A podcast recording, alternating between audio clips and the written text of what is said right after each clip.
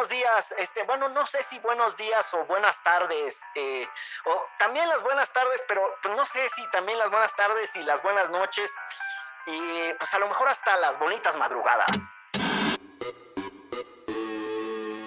Amigas y amigos de Derecho Remix, en este su episodio vamos a comentar sobre los seis años de la desaparición de los 43 normalistas de Ayotzinapa y qué pasó en la Ciudad de México con la marcha a favor de la despenalización del aborto y la reacción de las autoridades de este enorme y bello monstruo que conocemos como la Ciudad de México.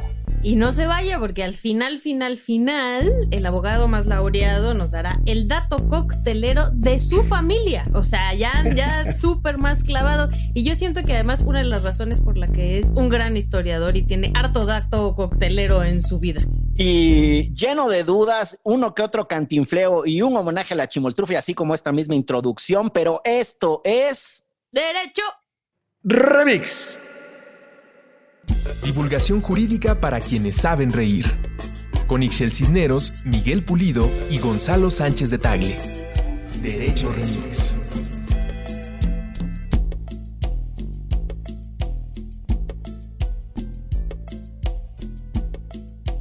Entre las intensidades de la política nacional, las injusticias sociales, la remambaramba en los congresos y que el presidente no amaina, eh, este país alcanza unas intensidades que mm, en Derecho Remix nos ponen de cabeza cuando la producción se abre a las consultas con quienes nos escuchan para los temas que podemos comentar. Y nos mandaron una lista y no quisiera dejar pasar la oportunidad, antes de saludarles a ustedes, querides, de decirle a la gente que manda temas que neta, qué chingón, se siente bien chingón, muchas gracias. Y eso, ¿no? Esta comunidad la hacemos todas y todos. Ahora sí, ¿cómo están, querides? Muy bien. La verdad es que sí se siente bien lindo, a diferencia del programa en el que estoy en el canal 14, donde siempre me dicen que soy, estoy en contra de Andrés Manuel y que me corran. Por lo menos aquí sí me quieren, aunque esté en contra de Andrés Manuel en ciertas cosas. Aquí te, aquí te queremos, Hoy me dijeron clasista porque uso como seudónimo en internet Chela Güera. Y entonces le pidieron a Genaro Villamil que me corriera por clasista. Sí. Así los argumentos. Son tiempos en donde se abre mucho el abanico para la contrastación respetuosa de ideas, ¿no? Totalmente, ¿no? Hay, hay, como un buen espacio para desarrollar tus ideas, tus argumentos. El respeto al derecho ajeno es la paz. Se concilia, nos encontramos en los puntos intermedios, todo muy bien, muy sabroso, ¿no? Como que da gusto a veces meterse en las redes sociales, ¿no? Dice, aquí, aquí, aquí, aquí crezco, aquí me desarrollo como ser humano, ¿no? Aquí florezco. Sería la fantasía de la teoría de la acción comunicativa de Jürgen Habermas, que decía que a partir de la palabra y poniendo algunos conceptos en común se puede construir un consenso o de Noam Chomsky, ¿no? Que también traía ese rollo de que a partir del diálogo y la contrastación de ideas se puede llegar a un consenso. O ya en nuestra, en nuestra cultura latinoamericana, la idea fantasiosa de Carlos Santiago Nino que sí podía existir un consenso a partir del diálogo. Claro, pero qué diálogo, ¿no? ¿Y qué pedo con esta banda que cree que los canales oficiales a huevo tienen que hablar bien del gobierno? O sea, es lo que peleamos, o sea, por años que no ocurriera en otros sexenios. Y ahora es como, pero está en el canal del Estado, ¿por qué habla en contra de Andrés Manuel? Oye, el otro día oí un chiste que la verdad es que sí me causó mucha gracia. Yo tengo que confesar que a Genaro Villamil lo conozco hace muchos años. No es que seamos amigos, pero pues durante el tiempo que estuvo solo como reportero de proceso, lo leía con simpatía. Y esta sección que hacía con Carlos Monsiváis de Por mi madre Bohemios, la verdad es que siempre me causó mucha gracia, ¿no? Creo que tiene talento el muchacho Genaro Villamil, pero el otro día escuché un chistín sobre de él que era que ves que habían dicho que iban a hacer del sistema público de radiodifusión del Estado mexicano como la BBC de Londres uh -huh. y que Genaro lo logró, pero la convirtió en la babosier.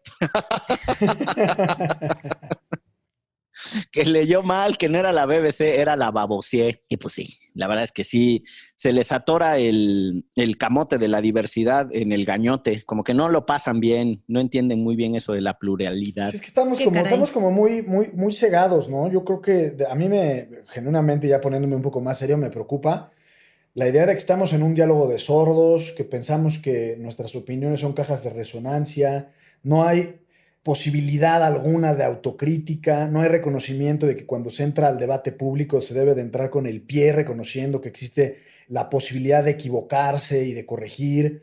Y en ese sentido creo que nos estamos como espolvoreando como sociedad, digamos, y nos perdemos en este, en este griterío. Y no sé si vayamos a ser la BBC de Londres, pues no creo, yo creo que estamos muy lejos de ello, con todo respeto a la Babosier, pero... Pero sí, o sea, la, neta no veo, no veo como condiciones ni siquiera mínimas estructurales como para empezar a entablar diálogos sostenidos, eh, sustentados en argumentos, en posiciones más serias, que vayan más allá de esa ira que se ve en las redes sociales. Sí. Porque además, como tú bien lo dices, manito, pasa de lo digital a lo analógico. O sea, el ánimo de las redes sociales y del Twitter, pues eventualmente se refleja ya en, lo que, en la forma en la que opera la gente en su cotidianidad. Y sí. Y qué feo. Sí. Pues sí. Pues muy bien. Entonces, este, con esto cerramos Derecho Remix. Muchas gracias por habernos mandado sus recomendaciones de temas. Este, hablamos de lo que quisimos y ya se acabó. Y saludos a Jürgen Habermas. Sí, grano. Y a sus modelos de democracia deliberativa, ¿no? Sí, sí. Y yo también le mando saludos a Genaro, no solo porque es mi jefe y me da chamba, sino porque a mí sí me deja hablar como yo quiera en el canal 14. Qué bueno, chela. Eso. Es más, conduzco el programa, no solo eso. Eso, muy bien. Junto con Luisa Cantú, que también luego le da su repasón a Andrés Manuel. Muy bien. No vayan a acabar luego como San Juana Martínez, manita. Cada quien, cada quien sus, sus metas. No, pues no es, no está una, no es una de, de, las mías. Pues muy bien. Oigan, a ver, ahí va. Primer tema que fue el que más menciones tuvo tanto por parte de los Patreons como en redes sociales. A seis años de la desaparición de los 43 normalistas de Ayotzinapa, hubo informes de la comisión presidencial que en representación del presidente encabeza eh, Alejandro Encinas, y además estuvo el fiscal especial del caso, también tuvo una intervención ahí el fiscal general Gertz Manero y un representante del GIEI, Pancho Cox. Y una mamá. Y una mamá, exactamente. Por ahí quería comenzar, por la frase en donde le dice doña Mari al presidente, no es posible que la delincuencia pueda más que usted, señor presidente. ¿Qué les pareció el informe y cuál es el estado de cosas en el que estamos a seis años de lamentada verdad histórica? Híjole, yo me luché completito y la verdad es que sí creo que se pusieron buenos los catorrazos en contra del Poder Judicial. Tanto Alejandro Encinas como Gertz Manero arremetieron en contra de los jueces que han dejado en libertad a algunos de los detenidos por el caso Ayotzinapa o que presuntamente han recibido lana para dejarlos libres. Entonces, pues sí, un poco era, aquí nosotros estamos haciendo la chamba, pero si ustedes no hacen la suya, van a quedar libres, o sea, como pasándoles el paquetito de si esta cosa se cae es por culpa de estos amigos que no están haciendo su trabajo y al final yo creo que esto es un trabajo en conjunto, ¿no? Y también, por supuesto que sabemos que hay jueces y juezas corruptos que no solo en este caso, sino en muchos otros han incurrido en dejar en libertad a presuntos criminales porque les pasaron una lanita, pero por lo menos yo no lo consideré apropiado, o sea, como que no es el momento de aventarse ese tiro así públicamente y un poco también siento que es lavarse las manos, es decir, si los dejan libres son estos güeyes, no somos nosotros, nosotros sí estamos haciendo nuestra chamba, estos no. Y también en el caso de Gertz Manero, pues ya se aventó acá la nota que se comió hasta la declaración de Doña Mari, como decías, Miguel, que era pues que Tomás Herón, además de Culey, se robó un montón de dinero de... Sus, mil millones, ¿no? Su milanesa. Exacto, entonces todas las notas más allá de los seis años de Ayotzinapa fueron, Tomás Herón es un rata, dice el fiscal. Entonces, pues también no sé si era el momento correcto de decirlo porque estamos hablando del caso Ayotzinapa específicamente, ¿no? Y mediáticamente lo que trascendió que está bien, que, que lo detengan y que, y que si tienen pruebas de que es un rata, que además yo estoy segura de que sí lo es, pues al final lo traigan de Israel o de donde esté, me daría mucho gusto. Ya hemos hablado al respecto, que hasta he soñado con eso. Pero, este, pero pues sí creo que me quedó a deber como la parte de las familias, de los chicos, ¿no? O sea, como la parte de la historia lo que siempre agradezco y seguiré agradeciendo es al fiscal, a, Omar, porque muy claro, Omar Gómez, muy claro en cómo van, igual, ¿no? A Francisco Cox del GIEI, hablando sobre el apoyo que están haciendo y cómo por primera vez, pues el, el gobierno sí les está dando carta blanca para poder hacer su chamba. Y ellos sí hablando mucho de las familias, de cómo les pesa no poder estar acá con las familias, ¿no? O sea, como dándoles esa, e, el lugar que siempre han merecido porque son quienes han mantenido vivo el tema por tantos años, independientemente de quién esté gobernando en el tiempo. Manito. Yo, yo, en primer lugar, ya saben, y, ya lo decía Chelagüera, de que criticar al gobierno y a López Obrador y a San Juana Martínez y que a Beatriz Gutiérrez Miula, eh, etcétera. Pero yo creo que hay que reconocer cuando las cosas este, se hacen de forma correcta. Eh, y en ese sentido me refiero a la disposición de, la, de este gobierno y de la cuarta transformación, cuando menos desde el punto de vista retórico y lo que podemos ver en medios, de tener esa disposición para encontrar la verdad de lo sucedido y eventualmente que se haga justicia. Y en ese sentido yo creo que es de reconocerle a López Obrador y a Alejandro Encinas, digamos, esa disposición y esa apertura. Lo damos ya por sentado, pero no debería de ser así el hecho de que López Obrador ofrezca de manera reiterada una disculpa a las familias en su calidad de jefe de Estado y jefe de gobierno. Es decir, son reconocimientos simbólicos muy importantes. Dicho eso, yo creo que, que es distintivo de este gobierno como tratar de, de colgarle responsabilidades a otras instancias y en ese caso es lo del Poder Judicial.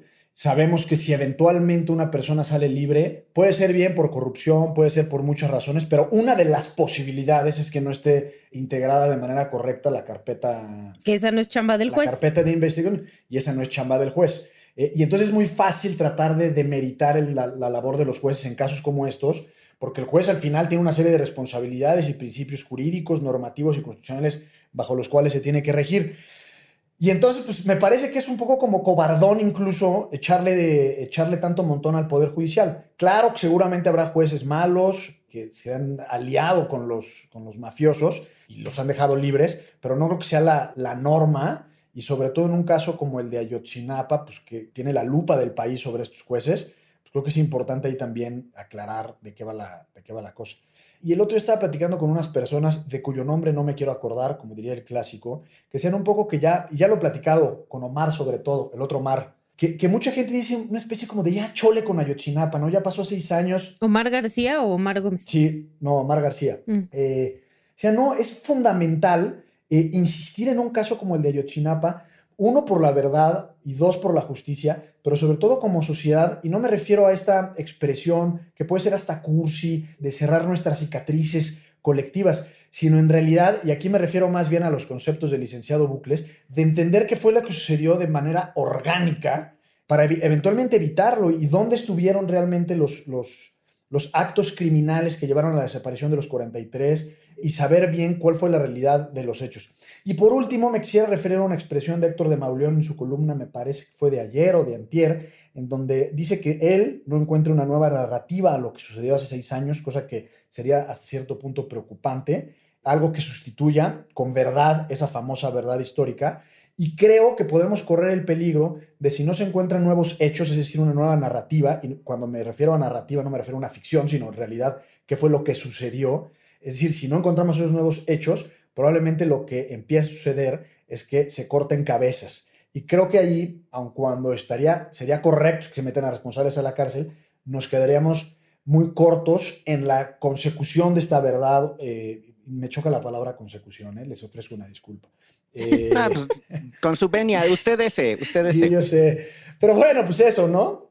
Ojalá y sí, y sí, y sí lleguemos a encontrar y a conocer los hechos y no se trate nada más de una cacería de brujas que bien merecidas se las tendrían, ¿no? Yo, dos cositas que se me pasaron. Uno, la declaración de Doña Mari de decirle a Andrés Manuel, ¿no? O sea, Andrés Manuel habló hasta el final y ya después eh, habló al respecto, pero también decirle dónde está la investigación en contra de los militares, ¿no? Que sí participaron y dejar bien, bien claro como que aquí no vamos a dejar pasar eso nada más porque nos estén ayudando o porque el caso esté avanzando. No vamos a olvidar que hubo militares que estuvieron por lo menos ahí viendo, ¿no? O sea, fueron omisos en ciertas cosas. Entonces, este, ya después en, Andrés Manuel en su, en su speech, que es el último que habla, ya dice que hay órdenes de aprehensión en contra de también militares que se han liberado y que se van a ejecutar, ¿no? Y que se les, si, si es así, pues se les comprobará y terminarán en el bote, lo cual me da mucho gusto y habla muy bien, como dice Andrés Manuel, o sea, cuando las cosas tienen buen puerto, digamos, en el, en el gobierno también hay que decirlo, y creo que el caso Ayotzinapa es uno de ellos. Y lo de De Mauleón, bueno, De Mauleón fue uno de los, de los grandes defensores de la verdad histórica. Entonces también, pues es como, pues sí, esta nueva narrativa no te late porque tú defendiste la anterior a capa no, pero ahí, no me pondría a dominem, sino simplemente sí me parece que es bueno el referente de la nueva narrativa, es decir, todavía el gobierno no construye, y no me refiero a construir de forma ficticia, sino no ofrece una nueva versión de los hechos, que sería la verdad. Y, su expresión de si no tenemos nuevos hechos, solo caerán cabezas, me parece buena en sí misma, no por quien lo haya dicho. A ver, yo creo que hay muchas cosas ahí para problematizar. Empiezo por esta última reflexión. Yo no comparto ni de lejos lo que planteas, Gon, de, de, Héctor de Mauleón, por lo siguiente, la explicación de la entonces PGR sobre los hechos era no una descripción general con propósitos de comunicación, era la base de una investigación que tenía que haber sido judicializada. Desde esa perspectiva, la consistencia de los hechos, la irrefutabilidad de los eventos era medular. Y cuando Mauleón y Castañeda y Aguilar Camín y Carlos Marín dicen, pero ¿qué son 800 metros de distancia? Cabrón, por dos metros de distancia se te cae una acusación judicial porque no tuviste todos los elementos para demostrar tus afirmaciones. Lo que de Mauleón y esos cabrones desconocen es que las afirmaciones en su momento de Murillo Karam presuponían que esa era la base con la que se les iba a acusar a las personas. Imagínate que querían meter presas a 110 personas, que fueron las que fueron detenidas en su momento, con esos niveles de cabos sueltos. Bueno, da igual si fueron 18 o fueron 43, algunos fueron quemados en la pila. No, cabrón, era la construcción de una verdad que tenía que ser ratificada por un juez. Y cuando estos cabrones minimizan el conjunto de deficiencias en las afirmaciones que en su momento hizo Murillo Karam, están dando por sentado que no importaba en realidad judicializar el caso y encontrar una verdad jurídica, sino bastaba dar con algunos elementos y algunas pinceladas que te pudieran dar una base para decir, pues sí, hay crimen organizado en esa zona, el crimen organizado mata a muchas personas y pues a los muchachos eso fue lo que les pasó. Si la afirmación que estos güeyes tienen es, no han demostrado que el crimen organizado no estuvo involucrado. Pues eso va a ser muy difícil que se demuestre lo contrario. Si la afirmación de esos cabrones es, no han demostrado que algunos muchachos eh, no se llevaron a Cocula. Lo que están diciendo es, no sabemos cuántos se llevaron a Cocula, no sabemos si fueron tres grupos de desaparición, y eso tiene mucho que ver con la mecánica de los hechos, porque decir que se quemaron 43, que cinco personas hicieron una pila y que esa hoguera consumió cuerpos en menos de 48 horas, es muy distinto a decir hubo tres grupos de desaparición, unos fueron a Huitzuco, otros fueron a Cocula y otros fueron a otra parte, y eso significa otros grados de involucramiento y eso significa sobre todo otros grados de coordinación y particularmente otros grados de participación del ejército.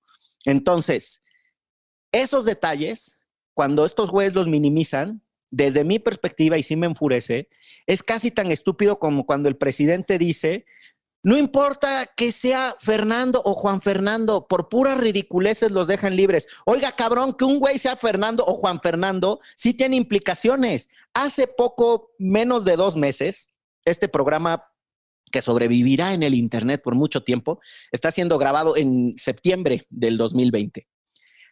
Por ahí de julio del 2020, La policía, por un error de nombre, detuvo a una persona. Fue una nota que salió en reforma.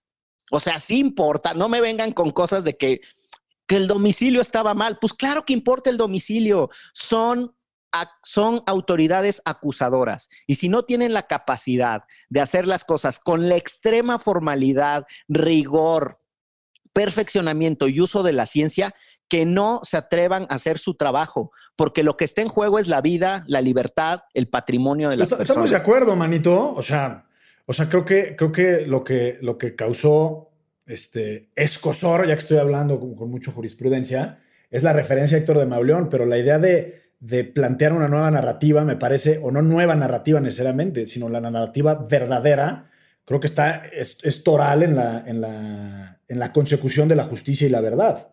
Pero nada más déjame decir una cosa, porque lo que Ixchel plantea es básico. Héctor de Mauleón fue uno de los principales defensores en decir, ya no le estén hurgando, quédense con esa pinche verdad. Esos fueron los hechos. Yo lo digo más bien por no, por no plagiar una idea. Es decir, lo, referí porque lo leí y, no, es una, no, es un concepto que se me haya ocurrido en mi cabeza. Pero no, o sea, me, es exactamente igual Héctor de Mauleón. Me, me es indiferente. Pero desde mi perspectiva, lo que tendríamos que estar discutiendo es cómo es posible que durante cinco años o cuatro años y medio hubiésemos tenido afirmaciones de las autoridades que tenían tal nivel de debilidad de demostración científica. Eso sí, sin duda. Eso es lo que Héctor de Mauleón, tú, yo, Ixchel y cualquier persona tendría que estar discutiendo, porque que las autoridades que pueden acabar con la libertad, el patrimonio e incluso pueden arruinar el futuro de alguien, no sean extraordinariamente meticulosas, es un riesgo que no nos podemos permitir. Y esa forma tan desprolija de dejarlas operar que hemos tenido por años, pues es la que nos tiene en esta circunstancia. Y en este caso no solo no fueron meticulosos, sino que con tal de resolver el caso o tapar, o sea, que, que ciertas personas o ciertos funcionarios hayan hecho ciertas cosas, crearon cosas, ¿no? O sea, como sembraron pruebas, este, torturaron gente. Sí, deliberados. Entonces ya es una rayita más para allá donde la neta se pasaron de lanza y por eso mi sueño de que ojalá terminen todos en el bote, porque al final esto lo que hace, además de enturbiar eh, un proceso como, como el juicio en contra de los presuntos responsables del caso Ayotzinapa, también este, hace que las víctimas no obtengan justicia y no sepan qué pasó con sus hijos, ¿no? Que todavía seis años después eh, no hay em, por lo menos datos claros de qué sucedió hace unos días salió una nota de que un chico, uno de los chicos, había sido visto en Mexicali, Baja California, ¿no? En las calles de Mexicali como indigente. Em, es eso, es, es esa la ansiedad en la que tienen a las familiares porque no hay una versión creíble hasta el momento que les diga aquí están o esto fue lo que les pasó y eso es lo que, lo que doña Mari le decía a Andrés Manuel, agradecemos mucho el esfuerzo y de verdad que, que bueno, yo he hablado con, con, varios de ellos y sí ven totalmente distinta la apertura con el gobierno de Andrés Manuel, la diferencia con la de Enrique Peña Nieto, pero es aún así todavía no, em, o sea, no sabemos qué les pasó, ¿no? Y vamos a seguir insistiendo hasta que nos digan y nos den pruebas de qué les pasó o en dónde están. Entonces, pues eso eh, al final, el, el, enturbiar las investigaciones, el sembrar pruebas, el torturar gente, lo único que trae es que estas familias no encuentren justicia. Y yo, otra cosa de lo que decía Ixchel que no quisiera dejar pasar es el despropósito, porque yo no creo que sea solo un tiro o un trenzo que no era el momento para darle un llegue al Poder Judicial. Yo sí creo que es eso, un despropósito, las afirmaciones que se atreve a hacer Alejandro Encinas sobre los jueces de cuando en cuando. Yo, Alejandro, no solo en su trayectoria política lo respeto, le tengo alta estima personal, como el manito lo sabe, ¿no? Igual, igual. Hemos tenido oportunidad de convivir, de convivir los tres, este, y genuinamente creo que es un tipazo y creo que es una de esas personas que se necesitan en el servicio público mexicano lo digo abiertamente, con la información que yo tengo, con lo que yo he visto, con lo que yo he trabajado desde eh, sociedad civil con él como político, solo tengo buenas opiniones. Pero la verdad es que sí me calienta, sí me enchila la manera en la que de repente hace sus pinches afirmaciones sobre los jueces, porque tiene una contradicción, dirían los clásicos, epistemológica. ¿no? O sea, de repente Alejandro dice, y torturaron y fabricaron y no sé qué, y esos jueces dejan salir a cualquiera. No, güey, si estás diciendo que la tortura fue central para las acusaciones que eh, está enderezando ahora la fiscalía contra los ex servidores públicos de la PGR, esa tortura es parte de cómo están enderezando o tratando de enderezar la investigación. Esa misma tortura que repudias y que denuncias es la que causó muchas de las Es la razón de la salida, pues claro. Es la razón de la salida. Tiene ahí una contradicción de la que tiene que hacerse cargo. Pues más, que, más que epistemológica, sería ontológica, manito, por lo que veo. Oh, oh, bueno, No, muchas pues, gracias. Eso es ontológico. y hay, hay muchas, este, y hay muchas aristas del Poder Judicial que podemos discutir. Y yo creo que, diría el presidente, este modito que tiene la 4T de que agarra el micrófono y la palestra pública y desde ahí te acribilla y te denuncia, seas oposición, juez, señora Fifi que financia cosas de la CNDH y las ocupas o lo que sea, es agarran el micrófono y a torpedear gente. Hijos de su pinche madre, tienen modos de derecha. Sí, de acuerdo. Oye, hablando de eso, es la primera vez que lo hace la jefa de gobierno, ¿no? Que ayer en la mañana se le fue en contra de esta señora. Sea, ella le agarró el modito al presidente. Pues es que al presidente le gustan esos pinches entres. No dijo, a propósito de lo de Ayotzinapa, que le gustaba que el fiscal no se anduviera con rodeos y que dijera tal cual. Tomás Cerón, Sí, sí, así, sí. sin presunción de inocencia, sin nada, se robó mil millones. No, no, no sabemos ni cuál es la estructura de esa acusación, pero les gusta, chingado, que sean, además utilizando su propia frase. No es que yo vaya a defender a Tomás Cerón, a mí, por mí, como dice Chelagüera, que lo encierren en el botiquín, que le toque todo lo que le tenga que tocar.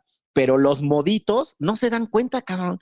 Son, diría el propio presidente, pues tú di, di que lo que no mancha tizna, chingue su madre. Sí. Qué cosa. Pues así las cosas. Nos movemos al siguiente tema, ¿les parece? Jueguen. Pues ya que trajimos a la doctora Shame Bond, está bonito ese hashtag, el de Shame Bond, para quienes eh, no le casquen al inglés, como fue mi caso durante treinta y tantos años de existencia. Shame es como así de, como una cosa de lástima, de me, me ¿qué sería? Como, de pena. De pena, Ajá, ruborizado. como Me das vergüenza, maldita. me das vergüenza, exactamente. Entonces era así de Claudia Sheinbaum. Entonces, mente, desde hace mucho tiempo hemos venido comentando el tema de los feminicidios en México, que empieza a cruzarse una agenda, dirían quienes le hacen a las ciencias sociales, de interseccionalidad. No son la misma batalla en términos de campo ideológico y de estructura, pero sí en términos de disputa, la de los feminicidios y la del aborto, porque tienen que ver con la autonomía del cuerpo de las mujeres, con la libertad de las mujeres y con la posibilidad de las mujeres de vivir. En ese sentido están conectadas. No todas las que denuncian el feminicidio están movilizadas en torno al aborto, ni todas las que están movilizadas en torno a la despenalización del aborto necesariamente tienen eh, la misma intensidad y actividad en cuanto al feminicidio. Pero son dos agendas que están ahí, ¿no, Chela Güera? Sí, y además, bueno, cabe mencionar que mm, hay una propuesta en Cámara de Diputados que nada más están esperando que la bancada de Morena diga palomita, ¿no? O sea, ya están eh, Movimiento Ciudadano, PRD em, y algunos diputados y diputadas un poco más liberales de otros partidos donde eh, se pide el aborto legal para todos, eh, para todas en el país, para todo México, así el hashtag ayer, porque un poco esa es la razón. Ayer no tienen idea de la cantidad de tweets que recibí de por qué marchan en la Ciudad de México si aquí ya es legal, ¿no? Y es como... Helguera subió algo así, ¿no? Puta, no, no sé, pero a mí me cayó ayer evidentemente la red AmLove en- y todavía hoy siguen este, en mis redes sociales, porque es eso, o sea, en, principio ya tenemos que pedir permiso para manifestarnos, ¿no? Porque pues ya parece que, que como aquí ya, ya pasó la ley, ya uno no puede decir nada ni hacer nada. La cosa es que el 28S es un movimiento global por el aborto, este, la legalización de la interrupción del embarazo en el mundo. Y a pesar de que aquí en la Ciudad de México ya es legal, como bien dicen desde hace 13 años, las manifestaciones son justamente para que no solo sea la Ciudad de México y Oaxaca, que son los dos estados que es legal hasta el momento, en todas sus este, modalidades.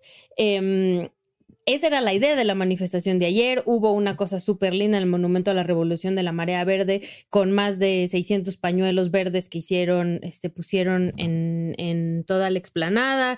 Se hizo unas cosas artísticas bien chidas. Y pues hubo tres marchas ayer. Eh, desde la mañana ya estaba esta cosa, esta declaración que dice Gonzalo, ¿no? De la jefa de gobierno diciendo que em, en la casa ocupa de la CNDH estaba infiltradas mujeres, además vinculadas con el PRI, después empezaron a decir en las redes sociales que había dado dinero a una empresaria y que además pertenecía a una empresa de las factureras, estas que, que facturan y evaden impuestos. Entonces, pues la idea de esas, de esas declaraciones, porque además hoy en varias entrevistas el secretario de gobierno lo que dice es, no, no tenemos pruebas de eso, nada más tenemos un tuit de la señora que fue. Entonces lo que estamos diciendo y lo que está diciendo la jefa de gobierno es periodistas investiguen, porque ahí parece que hay infiltrados y es por favor, o sea, ¿cómo te lanzas a dar una declaración así donde estás diciendo básicamente que es el PRI quien está tomando la para desestabilizar a la Ciudad de México y desestabilizar al país esta casa de la CNDH con estas mujeres ocupas y ya después dices, no, no, no, o sea, lo único es que vimos un tuit, ya ustedes investiguenles si es verdad o no es verdad que estas factureras están involucradas ahí y quieren desestabilizar al país, ya después de que dieron el trancazo matutino. Después vienen las tres marchas, ¿no? en, la, en la tarde. Y la cosa es que desde que está la banda de frena en el Zócalo, pues la, el gobierno de la Ciudad de México tiene... Perdón, Chela, nada más rebobinar. Las tres marchas fueron la del Monumento a la Revolución. Otra salió de Tlatelolco. Ajá. Y la de la CNDH, ¿no? Ajá. La de Cuba. Sí. Que se iban a este concentrar frente a, a Bellas Artes. Exactamente, y ya iban a caminar al Zócalo. La cosa es que desde ya hace unos días que está eh, frena en el zócalo, supuestamente no se puede llegar al zócalo para evitar confrontaciones y entonces pues tenían todo tapeado justo para que no pudieran pasar las chicas. Eh, las que salen del monumento a la revolución empieza el pleito porque además eh, la jefa de gobierno dijo que eran mil ya no les llamamos granaderos y granaderas, les llamamos ateneas, pero se visten igual que los granaderos y las granaderas, actúan igual que los granaderos y las granaderas, nada más no se llaman granaderos y granaderas. Em, las chicas eran, ¿qué te gusta? ¿200? ¿300? Y por lo menos la jefa de gobierno dice que había mil policías, lo cual se ve mucho más en las imágenes. Y creo que ese es el problema central, ¿no? De este tipo de manifestaciones donde sabes que van a ocurrir estos actos de romper vidrios, pintar paredes, ¿no? Porque es un, un tipo de movilización que se está dando con ciertas chicas en, sobre todo aquí en la Ciudad de México, pero no solo en la Ciudad de México. El problema es que siempre, por lo menos en todas las marchas a las que yo he ido, cuando hay presencia policial y sobre todo cuando te van este, resguardando en los lados, atrás, adelante, es mucho más factible que haya un conflicto y que haya más bronca que cuando no están o están de lejitos o cuando están solamente las dejan pasar, rompen vidrios, pintan paredes y eso se le llama una provocación. Y al final, si ves las imágenes, ves cómo están total absolutamente rodeadas de granaderas, primero que no se ya le llaman granaderas, pues se le llaman ateneas, y después empiezan a llegar además muchos otros policías hombres, que eso ya rompe con el protocolo supuestamente cuando son solo este, manifestaciones de mujeres las encapsulan por horas, ¿no? Y es verdad que hubo confrontación y es verdad que las chicas empezaron con sus martillos a tratar de quitarles este, los escudos a, las policías, es verdad que aventaron este, mm, petardos, también es verdad que agarraron a golpes a una, pero yo creo que esto es problema justo del previo, que el gobierno de la Ciudad de México está tratando a una manifestación como... Em, como si de verdad fueran ya de inicio criminales, ¿no? Y entonces lo único que hace tanta presencia policial es aumentar el riesgo de que haya conflicto y fue lo que pasó. las tienen dos horas encerradas y entonces empiezan otra vez los trancazos entre un lado y el otro para poder caminar porque no hay manera de que haya un diálogo. Entonces, em, a mí me pareció súper triste, ¿no? Súper, súper triste lo que, lo que sucedió ayer en una ciudad como esta donde la idea era, porque además no solo iba este blog, este, el, el, que se llama, se autonombra bloque negro, ¿no? De las chicas que van este, vestidas de negro y cubiertas del rostro, sino iban muchas otras mujeres también marchando y también se quedaron ahí este, encapsuladas por horas, ¿no? Y hubo además heridas por los dos lados, de las manifestantes y de las policías, que al final es esto de poner a pelear mujeres contra mujeres, pero hoy leía un tuit de Yasnaya Aguilar, que la adoro con todo mi corazón, una lingüista mije este, de Oaxaca, que mm, dice, el, no solo decir que pones a pelear a mujeres contra mujeres este, es el problema, sino el problema es que hay una cadena de mando que algo está haciendo y no la estamos volteando a ver, solo estamos viendo la el ras de suelo de las mujeres que se están dando unas contra otras, ¿no? En un país como este. Y ya después se viene toda la criminalización a las chicas en redes sociales, sobre todo, ¿no? De se lo merecen, este, métanlas al bote, eso es violencia, etcétera, etcétera, etcétera. Cuando la violencia no se combate con violencia, e igual ayer era, ok, con esta, este argumento de la violencia no se combate con violencia, ¿cuál fue la violencia inicial? La que estas mujeres han vivido por toda la vida por toda su vida y todas las mujeres hemos vivido en este país y entonces ahora reaccionan con violencia. ¿Quién es el realmente este, el que está ejerciendo esta violencia desde el principio? Y estas mujeres solo están reaccionando a ella.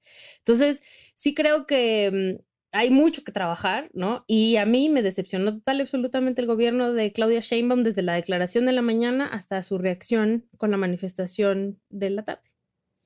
Yo tengo un par de, anotaciones porque creo que fuiste súper clara, Chelagüera.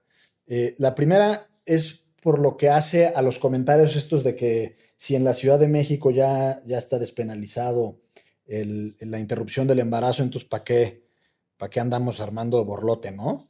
Pues un poco, o sea, tu expresión misma me llevó a reflexionar sobre el derecho a la información. Quienes nos escuchan sabrán, y si no, aquí se los comentamos, que Tú para pedirle cierta información al gobierno no tienes que justificar absolutamente nada, o sea, no tienes que demostrar ningún tipo de interés. Y es lo mismo en el caso del ejercicio legítimo de la libertad de expresión. Ya, Machán, puedes ejercer tu libertad de expresión sin rendirle cuentas absolutamente a nadie. Eh, en el ejercicio del derecho a la libertad de expresión y asociación se, está el de la protesta. Eh, y la protesta ciudadana, eh, siempre hay que protegerla, quizás por encima de muchos otros derechos, porque como dice nuestro amigo Roberto Gargarela, quien siempre mandamos saludar, es un derecho que se encuentra mucho más cerca del núcleo democrático. Y mientras más cerca estemos del tuétano de la democracia, más importante es defender ese derecho. Entonces, yo creo que no importa en el caso y simplemente hablando de la forma, de la, de la forma y la manera en la que se ejerce la libertad de expresión, en sí mismo es un derecho que hay que reconocer. Y si ya después eh, te vas a la sustancia y a la razón por la cual se está manifestando, pues doblemente importante, ¿no? Eh, en muchas ocasiones vemos que pueden ser campesinos reclamando eh, derechos de propiedad territorial, ancestrales, etcétera. Y en este caso, pues más allá de si es o no es el aborto en sí mismo y, la conmemoración internacional de, la despenalización del aborto, creo que lo importante es la lucha feminista en este caso. Y esa manifestación de la libertad de expresión debe ser protegida tanto en fondo como en forma. Eh, y genuinamente, aquí se los digo, probablemente no, no vaya a ser muy popular esta, esta duda, porque lo voy a plantear como duda. Yo no sé en qué momento eh, existe un, una prerrogativa legítima por parte de los gobiernos de, de actuar frente a manifestaciones que tienen el potencial de convertirse en violentas. Entiendo que en México tenemos una especie como de sesgo cognitivo, colectivo e histórico respecto a las represiones eh, y en ese sentido creo, y está bien, creo que como sociedad somos súper críticos y, le ponemos mucho el dedo en el renglón sobre qué hace la autoridad y qué hacen los policías en momentos de manifestaciones públicas. Y, pero genuinamente no sé, citando al clásico, que ya, que ya lo he hecho alguna que otra vez, qué tanto es tantito, es decir, qué tanto tiene la autoridad en el ejercicio del monopolio de la fuerza pública la prerrogativa de eventualmente encapsular una manifestación que tiene el potencial de convertirse en violenta, qué tanto tiene la autoridad eh, la facultad de, pues sí, es que creo que la encapsulación es, el, término correcto. Decir, oye, pues si ellos pensaban que con los de frena se podía armar una bronca real, ¿qué tanto es correcto que se hagan estos, digamos, estos cercos? O no, genuinamente no lo sé. Eh, no sé qué es primero el huevo o la gallina. Entiendo también la, forma en la que lo planteas, Chela Güera, de si pensamos que, que fue primero, pues por supuesto que es la violencia en contra de las mujeres. Pero, pero en ese sentido creo que, que, si así pensara, eh, pues no habría ninguna facultad por parte de la autoridad y el Estado de hacer algo, si es que es legítimo hacer algo, frente a, actos potencialmente de violencia, que la violencia lo sabemos. Eh, cuando menos desde una perspectiva netamente jurídica o de derechos fundamentales, pues no está, no, no está, no tiene un ámbito de protección en sí mismo. Y por último, y ahora sí termino ya, eh, Creo también que no hay que, o no sé si hay que confundir o no, no lo sé. Fíjense cómo estoy hablando con mucha duda respecto a la manifestación del, ¿qué fue el 28M? El 8M. 8M. Eh, creo que esas, esas, esas prácticas de pintas y demás, no sé por qué me da la, la, sospecha de que son actos muy distintos. Yo veía ayer los videos y no sé si estas chicas tenían la intención deliberada de ocasionar daños o a diferencia de lo de, de marzo, eh, que fueron, digamos, actos espontáneos de manifestación y protesta social.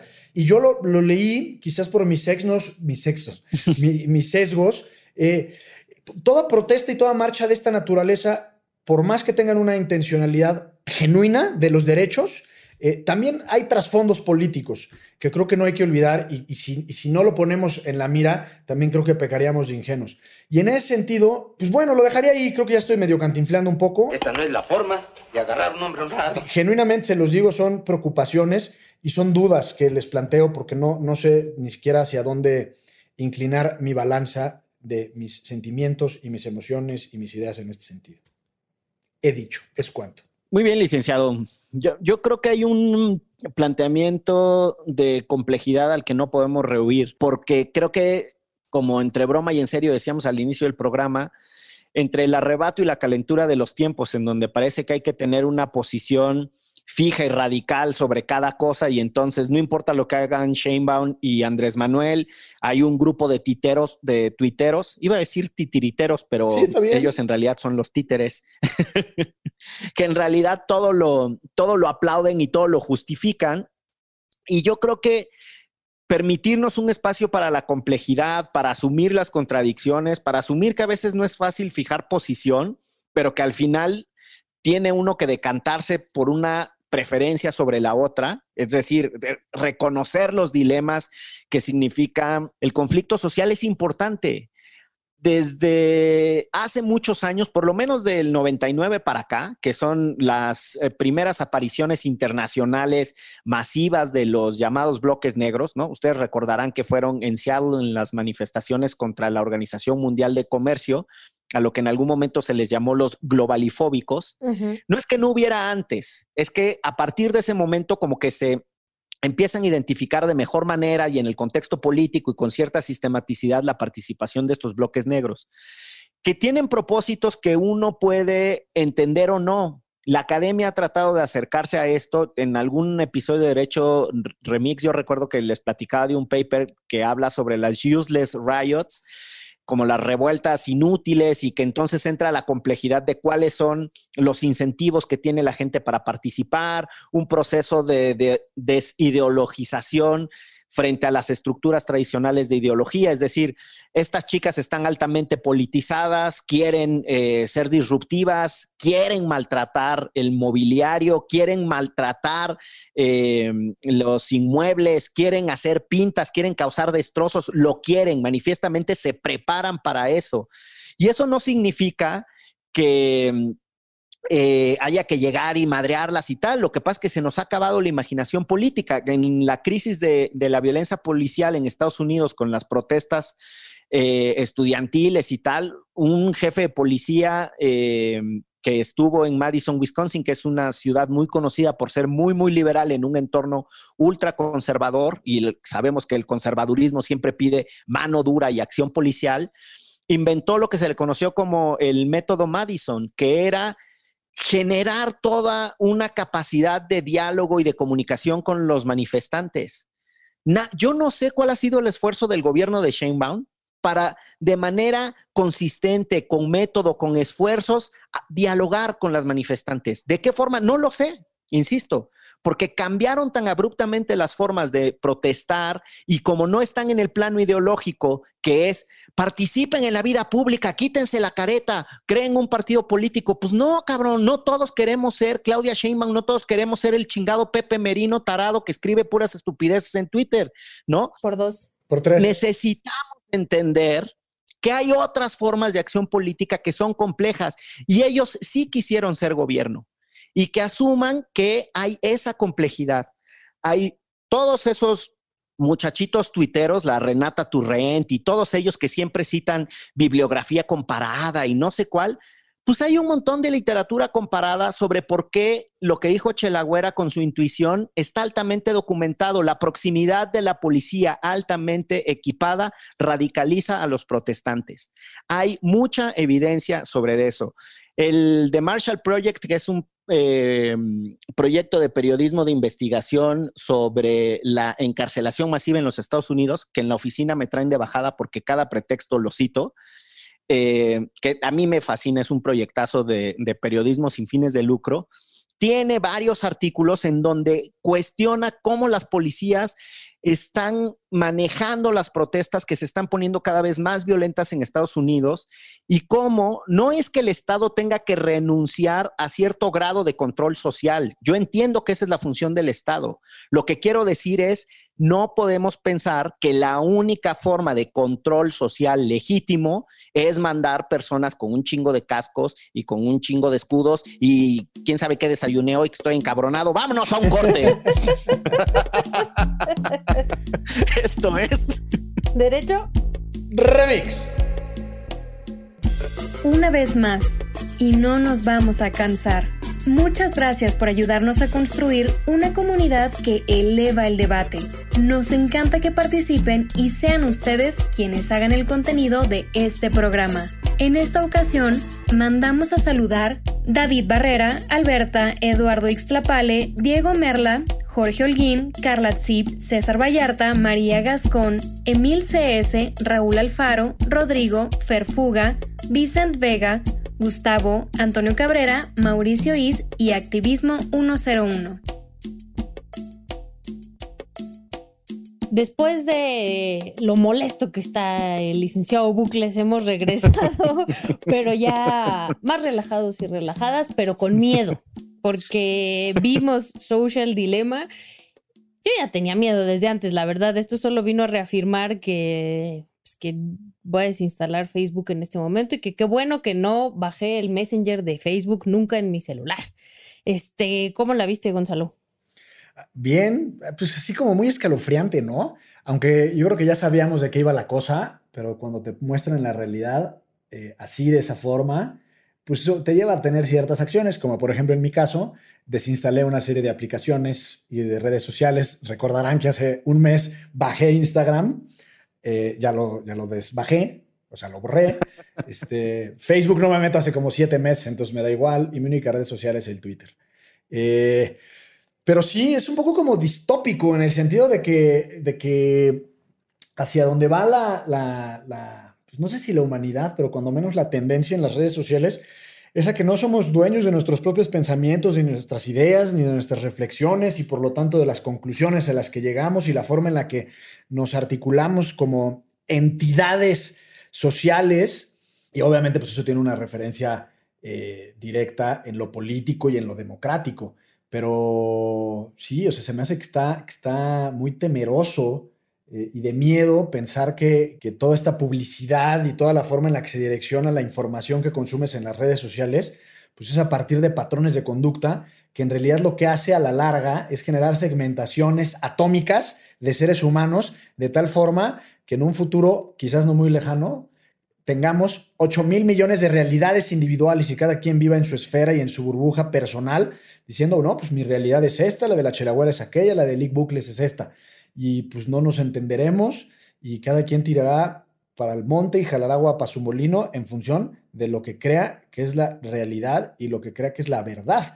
Y en el centro está la discusión que lo pone muy bien este muchacho de nombre Tristan. Dice, si como sociedad no nos ponemos de acuerdo en elementos básicos como es, tenemos que tener, y lo pone en cuestionamiento, tenemos que tener una noción básica de lo que es la verdad. O sea, son, son preguntas filosóficas muy profundas que las redes sociales han llegado aquí a, a, a plantearnos como base ¿no? de nuestra sociabilidad.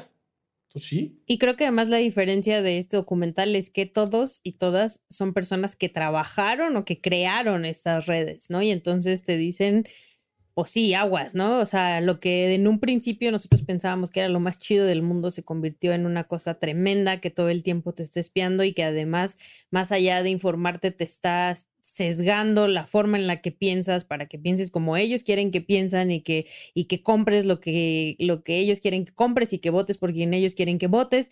Em, y, y, ya habíamos hablado acá de eso en las redes sociales, que de repente dices como, ay, parece que todos están de acuerdo conmigo en Facebook, qué raro, ¿no? Se llama algoritmo, te pone a toda la banda que igual que tú cree ciertas cosas y entonces ya todo el mundo se da se da vuelo pensando que el, que el mundo solo es blanco o solo es negro. Y creo que mm, eh, la parte esta también, eh, donde mencionan así de, no, pues a mis hijos no hay manera de que les dé una tableta, ¿no? No hay manera de que los deje estar en redes sociales.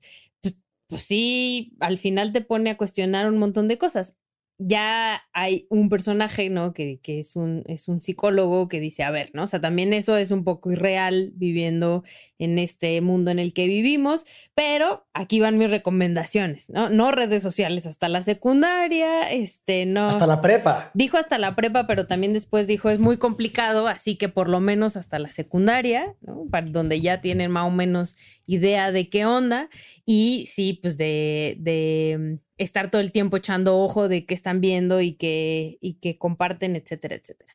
Entonces, al final, pues esta onda de que, de que en, Instagram o en Facebook o en Twitter te salen los anuncios de las cosas que pensaste y que a lo mejor nunca dijiste y de repente es como, ay caray, me quería ir a Cancún y ya me están vendiendo un vuelo a Cancún en, en, en Instagram, pues es por eso, porque les estás compartiendo todo el tiempo tu información y saben perfectamente este, mm, lo que quieren, lo que quieres o lo que ellos quieren que quieras, ¿no?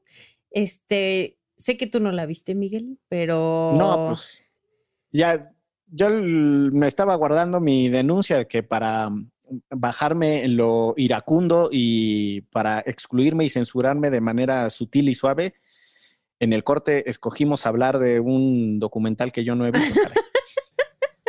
Pero eres muy intuitivo, manito. Así que, ¿cuál es tu utilización de las redes sociales? ¿Te llegan ofertas para ir a Cancún con regularidad o no? Casi no uso salvo Twitter y la verdad es que a veces en la mañana y ya muy tarde y solo para echarle una ojeada trato de no de no meterme a Twitter durante el día, pero pensaba en dos cosas. Uno es, creo que ya habíamos hablado de, un artículo, el de If You Are Not Paranoid, You Are Crazy, que creo que fue cuando vino a derecho eh, remix Paulina Gutiérrez de Article 19 hablarnos sobre gobierno espía. Dame tu fuerza, Pegasus, se llamó ese episodio. Pero justo, ¿no? Lo que decía Chelagüera, que la capacidad que tienen los aparatos de estar todo el tiempo escuchando y entonces con la inteligencia artificial anticipar qué es lo que vas a hacer, pero eso va generando una inducción y un aislamiento. Y bueno, pues hay un montón de, evidencia de que eso estaba sucediendo. Cosa que me hizo pensar en la paradoja de que el algoritmo de Netflix seguramente te recomendó Social Dilemma porque te gustó otra cosa. O sea, el algoritmo de Netflix también es inductivo y está cincelando los gustos y las preferencias de las personas. Ahora, este es un fenómeno muy viejo de lo, del mass media, dirían los gringos y precisamente ah, me acordé del profesor Noam Chomsky y su documental de Manufacturing Consent, que justo tiene toda esta reconstrucción del papel que tenían en su momento los grandes medios de comunicación en construir perspectivas del entendimiento de la realidad y cómo el New York Times, por ejemplo, con cobertura sesgada sobre ciertas violaciones graves a los derechos humanos que sucedían en algunas partes del mundo y que le daban una cobertura muy, muy pequeñita, va distorsionando la manera en la que los gringos entienden quién es un dictador bueno y quién es un dictador malo y quién es un aliado y quién es un enemigo, etcétera. Es decir, el bombardeo para disciplinarnos en la forma de pensar es muy viejito. Giovanni Sartori en Homo Videns también lo dice, o sea, esta relación unidireccional con la televisión te hace medio tonto, pero pues ahí están las cosas, ¿no? Este, ya estoy como el manito también echándome aquí un tributo a la chimoltrufia. Él se lo echó a Cantinflas y yo. Oigan, ¿quieren el, el dato coctelero? Venga. El dato coctelero a, manera de promesa. Como saben quienes nos escuchan, el día de ayer 28 de septiembre, estamos grabando el día 29 en esta nebulosa mañana de martes 29, pero bueno, sigo yo con la chimoltrufia, ¿eh? eh Hoy sí, su espíritu me ha invadido. Pero bueno, el, 28 de septiembre de este 2020 se cumplieron 199 años de que se consumó la independencia nacional. México se instituyó como una nación soberana y adquirimos nuestra soberanía de, del imperio español. E, el acta de independencia fue firmada por 34 individuos, como dato, eh, dentro de los cuales había seis españoles eh, y un venezolano. Y entre otras cosas... ¿Había mujeres? No, ni una sola mujer. Y entre otras cosas, ahí hay un individuo que se llamó Francisco Manuel Sánchez de Tagle. Mira tú. Eh, que firma el acta de la independencia. Sí, ese es el dato coctelero. A él se le atribuye eh, haber incluso redactado el acta de la independencia. Entonces, este Francisco Manuel Sánchez de Tagle, mi papá, que ya se puso la pijama de madera hace unos cuatro años, eh, llevaba ese nombre, Francisco Manuel Sánchez de Tagle, y, y, siempre ha sido como una especie de mito. Pues, no, muy raro en mi casa porque, porque sí, el ancestro, el abuelo que firmó la acta de independencia y lo decía, bueno, ¿y tú qué has firmado, papá? ¿No? ya saben eso, que, se vive un poco a la sombra del ancestro. Eh, y nada, bueno, las actas de independencia en ese 28 de septiembre no pasó absolutamente nada salvo que se firmó ese documento, porque la, consumación de la independencia en realidad es un proceso político, social, eh, mucho más allá de lo jurídico que tiene que ir permeando en la sociedad y eh, a lo largo de, los meses que siguieron ese 28 de septiembre eh, se fue ratificando, digamos, por distintas comunidades el acta de independencia. Entonces es el dato coctelero, si algún día les preguntan quién redactó el acta de independencia, pueden decir que el ancestro del abogado más laureado de la colonia. ¡Fuera los gachupines! no, es un personaje muy, muy, muy interesante. Ya luego les platico con más detalles. ya, ya nos contará su biografía. Mientras tanto, eh, le volvemos a dar un agradecimiento a todas las personas que con sus sugerencias de temas, aunque hayan sugerido el de Social Dilemma para excluirme, pinches calaveras, no importa. pues más bien te este, dijeron que lo vieras. Sí, pues sí, sí, sí, ya estás como, ya estás como encinas y el propio AMLO echándole la culpa al próximo. No hiciste la tarea que eso es distinto. Exacto. Muy bien, vámonos. Esto fue Derecho Remix.